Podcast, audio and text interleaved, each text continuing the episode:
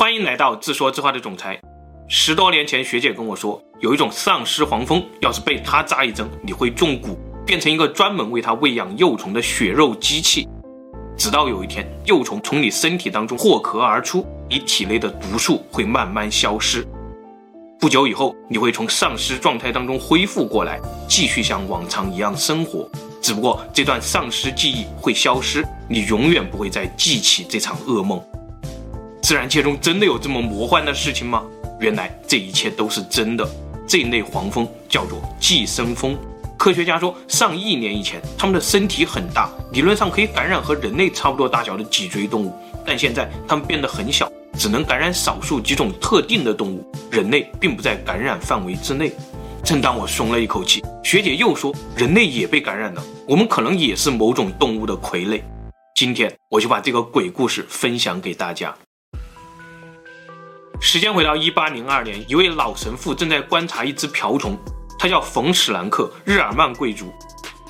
他发现这只瓢虫行为诡异，趴着不动，不吃也不喝，就像中邪了一样，但又非常的警惕。仔细观察了，瓢虫的身体下面有一个淡黄色的茧，瓢虫并不产茧，所以这一定不是瓢虫的后代。那会是它的食物吗？是因为吃了这个茧，瓢虫才中邪的吗？史兰克决定继续观察，弄明白这些问题。几个月以后，史兰克在笔记上写下：第二幺五五号瓢虫杀手，深黑色，绿眼睛，头、前腿、尾刺处淡棕色。它是茧的主人，尾巴后面的毒针暴露了他的身份。他应该是某种寄生蜂。它的个头非常小，就连瓢虫都比它大一号。但它非常凶猛，攻击的时候会强行把毒针插入瓢虫的腹部，释放未知毒素。中毒五天以后，瓢虫一切正常。到了第十天，瓢虫开始狂躁。解剖瓢虫，史兰克发现它体内竟然有一只幼虫，正在啃食瓢虫的内脏。第十三天，狂躁的瓢虫恢复正常，开始不停地吃东西。第二十天，一只大虫蛹从瓢虫的尾巴后面钻了出来。第二十一天，大虫蛹在瓢虫的腹部结成了茧。之后的五天，瓢虫行为诡异。不吃也不喝，警惕地保护着身体下面的那个虫卵。第二十六天，一只新的寄生蜂从茧里面飞了出来，离开瓢虫。第二十七天，瓢虫还有生命迹象，重新开始吃东西。第三十五天，瓢虫彻底恢复正常。解剖恢复正常的瓢虫，史兰克发现它的内脏已经被啃得七零八落，但恰恰每一口都不致命，太神奇了。寄生蜂是怎么做到的？既让它的幼虫啃食血肉，又不至于把瓢虫啃死，还能用毒素控制瓢虫来保护幼虫。进一步研究，史兰克又发现了一个诡异的现象：所有的寄生蜂竟然全部是雌性，为什么没有雄性呢？史兰克留下了这两个问题，两百多年来没有一个人能够答得上来。直到二零一五年，科学家们才勉强给出了答案。我们接着看。原来寄生蜂释放的毒素是病毒，生物学家们都要疯了。见过蛇用碱性肽制造剧毒，见过蜘蛛用神经物质制造毒素，也见过细菌制造复杂的生化毒素，但是直接用病毒来当毒素，这个技术连人类都没有完全掌握。研究这种病毒，他们发现这是一种原始的 RNA 病毒，感染初期它会潜伏麻痹神经。第十五天，它会准时的在大脑爆发，开始控制中枢神经，然后变成一个会保护虫茧的丧尸。第二十五天以后，也恰恰是新的寄生蜂破茧飞走的那一天，病毒也恰好和免疫系统达成和解，瓢虫重新夺回了身体的控制权。病毒发作早了，瓢虫就跑了，茧就失去了保护；发作晚了，瓢虫就死了，茧一样得不到保护。这么高超的生物技术，连人类都还无法掌握，那寄生蜂究竟是如何靠进化学会的呢？这个问题无法回答，科学家们只能绕过它，继续回答史兰克留下的第二个问题。原来它们的雄性极其罕见，它们采用的是孤雌生殖，也就是克隆自己。你想到了什么？科幻电影里的纳米机械虫？没错，它们的生殖模式和纳米机械虫一样。啃食金属，复制自己。只不过他们啃食的不是金属，而是血肉。啃食之前需要先用病毒制造丧尸，啃食的过程中还要保证宿主不死，这太难了，感觉达尔文的棺材板都快按不住了。于是科学家们提出了一个新问题：这一切会不会是人类想多了？瓢虫并没有保护虫茧，这一切只不过是大自然的巧合而已。然后科学家又设计了一个实验。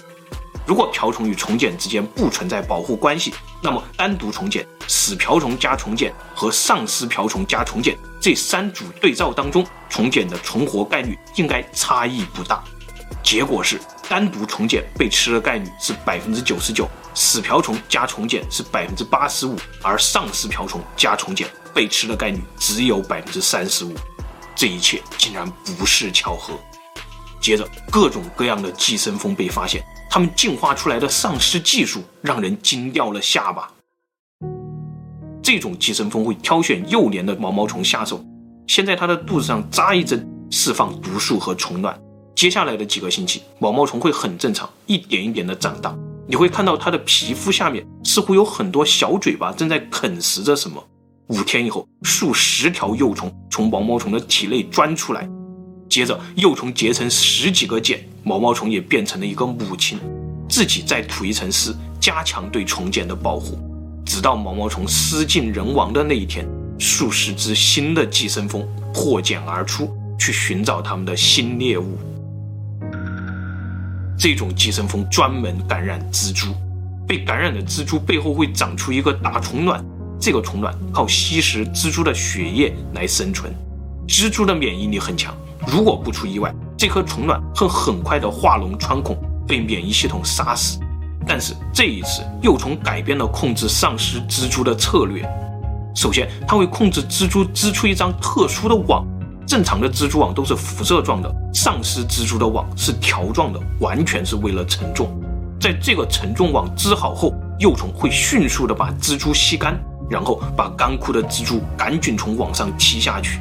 接着，幼虫会在蜘蛛网上面自己再织一个茧。吃茧的飞虫一般都很害怕蜘蛛网，于是茧里的幼虫就靠蜘蛛网的掩护慢慢孵化。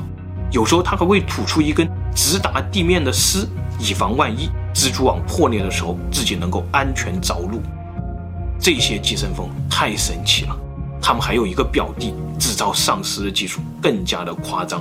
我们继续看。时间回到二零一四年，一群生物学家进入世界上最凶险的地方——金三角。这里除了有彪悍的反政府武装，还有很多未知生物，长牙的蝙蝠、半人高的竹节虫等等等等的新物种，都是在这里发现的。这次的探险小队会有新的发现吗？这天，队长来到了一个泰国的小集镇，他突然发现了一种从来没有见过的黄蜂。于是他和队员们跟踪这种黄蜂，果然在后山发现了他们的巢穴。这种黄蜂很好看，它全身都是翡翠一样的颜色，个头不大。继续观察它们的生活习性，原来这个小家伙竟然也是一种寄生蜂。它们正在制造丧尸，丧尸的原料竟然是地球上适应能力最强的生物——蟑螂。他们先在蟑螂的胸口扎一针。蟑螂会立刻被麻痹，这个时候黄蜂再来到蟑螂的头部，找准一个特殊的位置，再扎上一针，接着它的运动神经被毒素接管，现在蟑螂变成了一具任由黄蜂摆布的丧尸。黄蜂牵着蟑螂的头，让蟑螂自己爬，爬回黄蜂的巢穴。队长观察到，如果黄蜂只是用一针把蟑螂彻底麻痹，那么以它的小体格是绝对不可能搬动这么大的蟑螂的。但如果再用第二针把蟑螂变成丧尸，这样就可以用赶尸的方法来搬运，实在是高明。然后黄蜂会从洞穴当中出来，还特意的把洞口掩盖起来。接下来的十五天当中，蟑螂并不会死，它只是无法动弹。蟑螂不需要捕食，也不需要大量的氧气，因为它本身就有十五天不吃不喝的能力。现在它的这种能力被利用了。用来让它变成一台丧尸冰箱，保鲜自己的血肉。这十五天当中，黄蜂的幼虫会在它体内孵化，然后一只新的黄蜂钻出了蟑螂的身体，去寻找下一只蟑螂。回到德国以后，队长立刻把这个新发现发表了出来。后来经过投票，大家一致认为这个黄蜂应该被命名为“摄魂怪黄蜂”。这是一个哈利波特小说当中的词汇。在小说里，摄魂怪是栖息在最肮脏魔法里面的怪物，以人类的灵魂为食。真的非常幸运，这些会制造丧尸的寄生蜂，目前没有一种会袭击人类。也许大自然还没有对人类痛下杀手，或者我们已经中蛊了呢？我们接着看，在捷克的一个野外实验场当中，一只老鼠显得无所畏惧。它的大脑已经被一种寄生虫所感染，老鼠跟着一种特殊的味道前进，而这个味道正是猫的尿液。寄生虫让它勇敢地把自己送到猫的嘴边。这不是故事，而是客观的实验现象。这个寄生虫正是大名鼎鼎的弓形虫。猫是弓形虫的最终宿主，也就是说，猫和上面那些丧尸黄蜂一样，也会制造丧尸。只不过猫的武器不是病毒，而是弓形虫。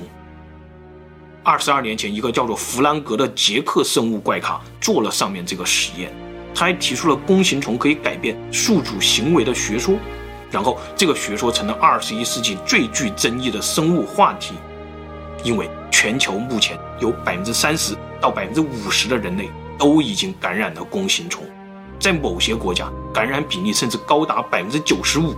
就连法国也有百分之八十的感染率，甚至有科学家调侃说，法国人勇于革命、充满浪漫的民族性格，没准儿就来源于弓形虫。如果证实了弗兰格的学说，那么全人类都是猫奴，这件事儿也就实锤了。人类没有驯化猫，而是猫驯化了人类。最要命的是，弓形虫一旦感染，无法根除，它会感染到你的每一个器官、每一寸肌肉当中。就连大脑也不例外，而且还没有任何症状，就像前面那只被刚刚炸过的瓢虫一样。弗兰克认为，全球每年至少有一百万起交通事故是由弓形虫引起的。